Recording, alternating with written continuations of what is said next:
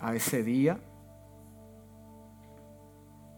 Padre, te damos gracias porque tú has sido bueno. Gracias, Padre amado, porque cantamos, tuvimos la oportunidad de tocar al cielo con nuestra adoración. Gracias porque, Dios mío, el mejor instrumento, el instrumento perfecto es nuestra voz. Y nuestra voz, Dios mío, te adora, te glorifica. Gracias, Padre amado. Ahora que vamos a hablar de tu palabra, te pedimos sabiduría del cielo, revelación, que seas tú hablando a otro nivel, Dios mío, para que para que nos alinees contigo a un norte, para que tú te glorifiques con la intención de levantar, edificar, que se manifiesta tu gracia y tu misericordia. Dios mío, tú eres bueno, aunque sea un versículo, una historia con la intención de que tu nombre sea glorificado. Y la casa dice, amén. Existieron dos cosas que Jesús dejó vacías. Dos cosas que Jesús dejó vacías. Una de ellas fue el pesebre quedó vacío y la segunda una tumba quedó vacía. Nunca dejó un corazón vacío mientras caminó en esta tierra. Nunca dejó una necesidad sin atender mientras caminó en esta tierra. Si un hambriento se encontró con él, sea espiritual o sea físico, tuvo el poder para qué? Para sustentar a esa persona y crear un milagro en esa persona. Nunca dejó una situación sin atender. Si no, pregúntale a Marta y a María. Si no, pregúntale a Pedro. Si no, pregúntale a, a, Jairo. El milagro poderoso que ocurrió con su hija. El poder de la resurrección. Pero dos cosas dejó vacías y las cuales fueron el pesebre y la tumba. Pero esas dos cosas lo están esperando. El pesebre y, y la tumba lo están esperando igual que un mundo redimido por su sangre de aquellos que le aceptaron como su Salvador. Porque la palabra, la palabra de Dios sabemos que Él vino. Él vino, enseñó, murió y ascendió a los cielos. Y se fue y él dejó el pesebre y la tumba vacía, cumpliendo la palabra del Señor. Pero hay dos par, par de cosas que nos dejó. Él nos dejó su espíritu él nos dejó su evangelio, Él nos dejó su palabra, Él nos dejó su victoria y su promesa que algún día volverá a buscar a su iglesia y a reinar por toda la eternidad. todo lo que usted y yo tenemos que hacer, todo lo que usted y yo tenemos que hacer es primero aceptarlo, segundo creerlo y entrar en el proceso de transformación por esas cosas que nos dejó. Porque para nosotros el significado de Navidad no se encuentra en regalos, se encuentra en Jesús que gratuitamente nos dio salvación a cambio de la muerte, nos dio vida. ¿A, cuánto le gustan los intercambios de regalos? Le puedo decir que Dios fue el primero que que nos enseñó este intercambio de regalos. Porque mientras estábamos en muerte, dijo, pues mira, yo te doy vida y tú me das la muerte yo la venzo.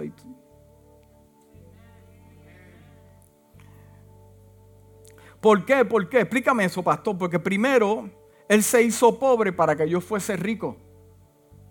Él se hizo pobre para que yo fuese rico.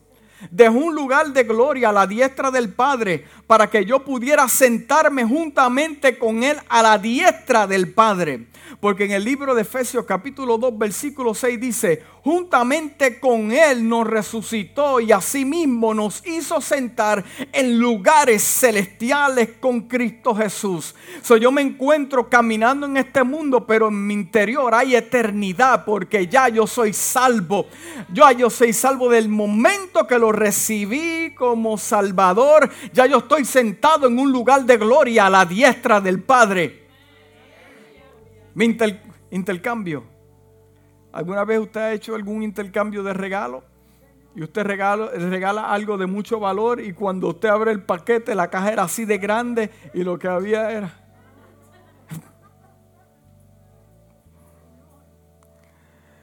Él nació, murió y resucitó para que yo pudiera vivir eternamente. Él lloró para que yo pudiera sonreír. Él caminó por el valle de la muerte para que yo pudiese caminar por el camino de la vida. En el libro de Mateo capítulo 1 versículo 23 dice, he aquí una virgen concebirá, concebirá y dará luz y le llamarás a su nombre Emanuel, que traducido es Dios con nosotros. ¿Cuántos podemos testificar en esta noche que Dios está con usted?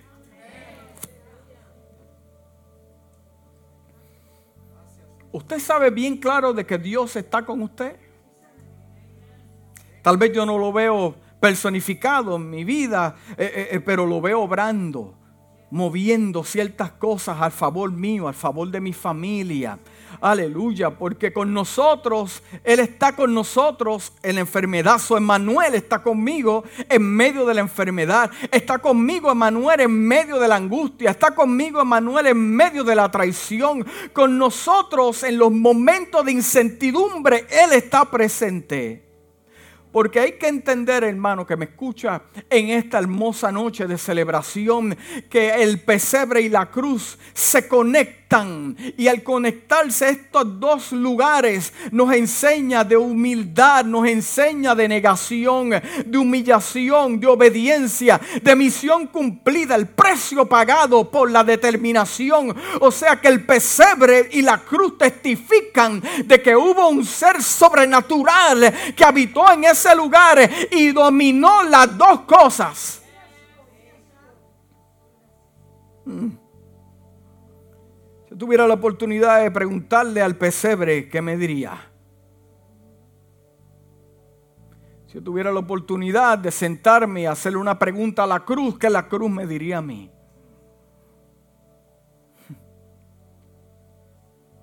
Yo lo di gracias a Dios por el pesebre y la cruz. Porque Él siendo Dios, descendió a este mundo para morir por mí. Por eso es que en Filipenses capítulo 2, versículo 6 al 8 dice lo siguiente, quien siendo por naturaleza Dios, no consideró el ser igual a Dios como cosa que aferrarse. Por el contrario, se rebajó voluntariamente. Cada vez que yo leo este versículo, siempre en mi mente se forma este tipo de película. ¿A cuánto le gustan las películas? ¿A cuánto le gusta ir al cine? ¿A cuánto le gusta descifrar alguna película? Que comienza la película y usted comienza a pensar y dice, wow, algo está pasando aquí, como que... Hmm". Y cuando yo pienso en este evento, yo pienso pues que estaba la reunión de los santos en el cielo y Dios hablando del conflicto que hay con el hombre. Del pecado, hablando de la perdición, de salvación. Pero solamente hubo uno que levantó la mano. Yo voy a ir. Yo lo voy a rescatar. Se quitó su corona. Se quitó su manto. Se vistió como hombre. Y descendió a esta tierra naciendo como hombre, cumpliendo las leyes físicas, para que usted y yo estuviéramos sentados aquí en esta noche. Imagínese ese momento, despojándose de su silla. O sea que en el cielo hubo una silla vacía. Por 33 años hubo una silla vacía en el cielo. Aleluya. Quien siendo por naturaleza Dios no consideró el ser igual a Dios como cosa que aferrarse.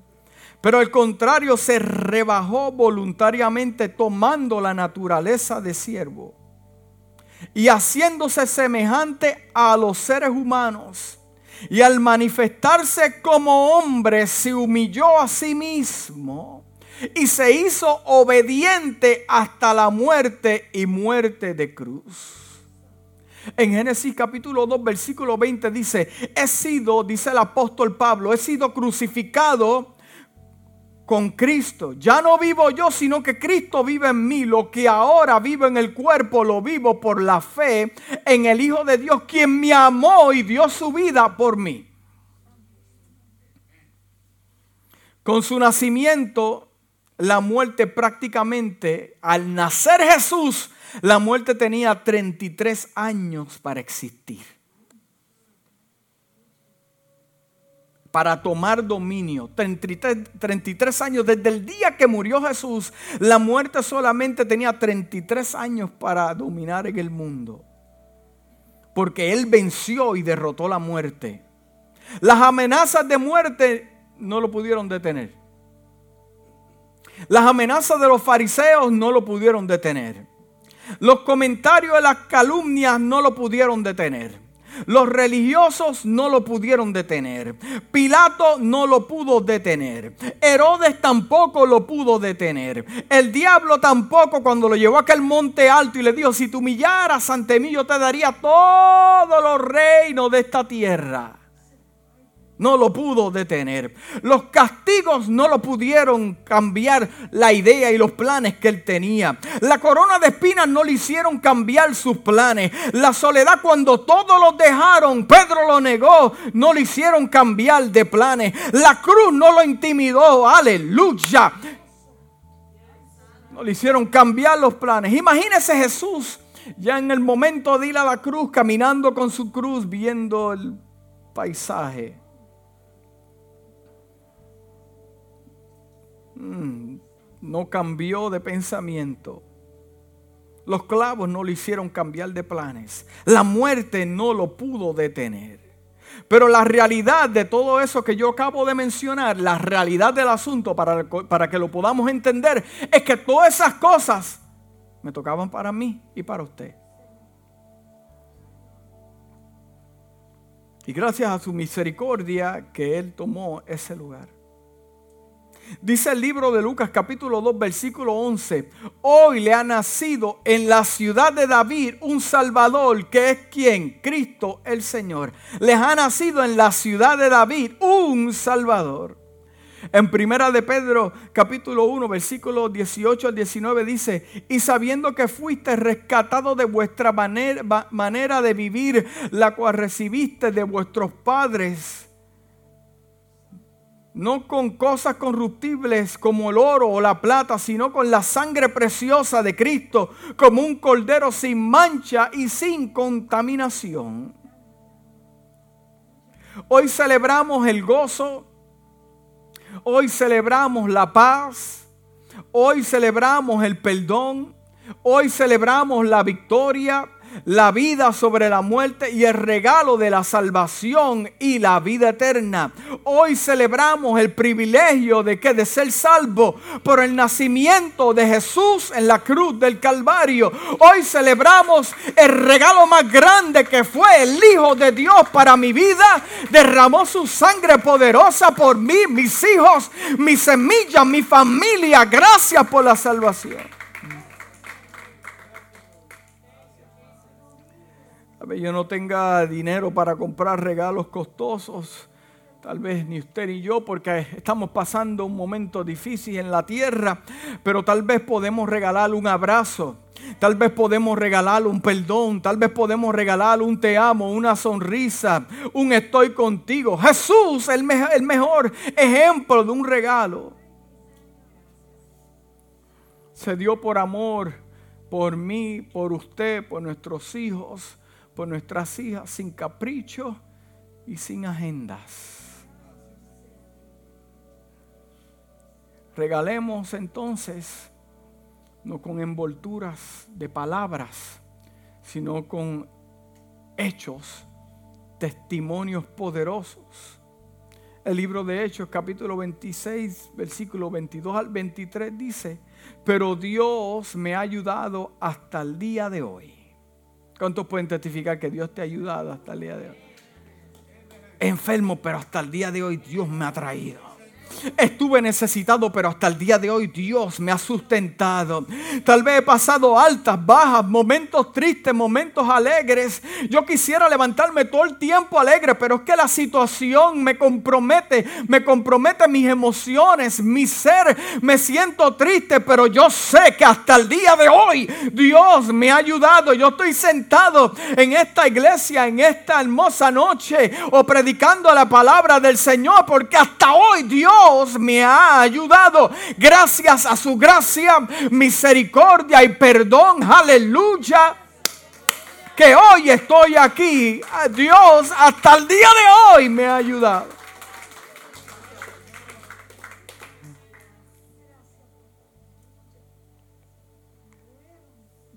Y continúa diciendo, y así mismo me mantengo firme ¿Tú sabes por qué Él testifica estas palabras? Me mantengo firme porque Él sabe que otros días van a llegar y ese día Dios lo va a ayudar. Ese mes Dios va a estar con Él. Ese año, así como lo ha ayudado hasta ese momento, Dios lo ayudará para acontecimientos futuros. Así que dice el autor, así me mantengo firme. Segundo, testificando a grandes y a pequeños, no he hecho sino lo que los profetas y Moisés ya dijeron que sucedería, el Cristo padecería y que siendo el primero en resucitar, proclamaría la luz a su propio pueblo y a los gentiles. Hasta aquí Dios me ayuda. Y hoy celebramos todo este tipo de cosas.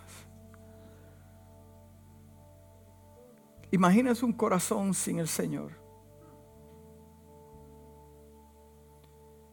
Si somos nosotros los que amamos al Señor y pasamos diferentes cosas. Los hijos de Dios lloran los hijos de Dios se deprimen. Los hijos de Dios se asustan. Cuando llegan las noticias, cuando llega la llamada, somos humanos. Los hijos de Dios se preocupan. Los hijos de Dios se preocupan por sus hijos, por sus hijas. Los príncipes de Dios se preocupan pero tenemos que entender que el pesebre nos testifica de algo poderoso. Y se quedó vacío porque ese un lugar temporero. Así como mi situación también es un lugar temporero. Así también la cruz es un lugar temporero. Donde simplemente si yo tomo mi cruz día a día y sigo caminando, todo estará bien. Porque este sacrificio del nacimiento de Jesús que celebramos hoy no fue simplemente en vano, fue algo poderoso y sobrenatural. Pero Dios me ayuda hasta el día de hoy. Y todo es por el sacrificio de Jesús en la cruz del Calvario. Hoy tenemos su Espíritu que nos fortalece tenemos su evangelio, tenemos su palabra, donde todos los días podemos encontrar una palabra profética para nuestra vida. Él nos dio su victoria. Jesús dijo, en el mundo tendréis aflicción, pero tienes que entender algo, que yo he vencido el mundo. Esa victoria me la dio a mí, es su promesa. Esa palabra se cumple. Todo lo que tenemos que hacer es aceptarlo, creerlo y cambiar por eso.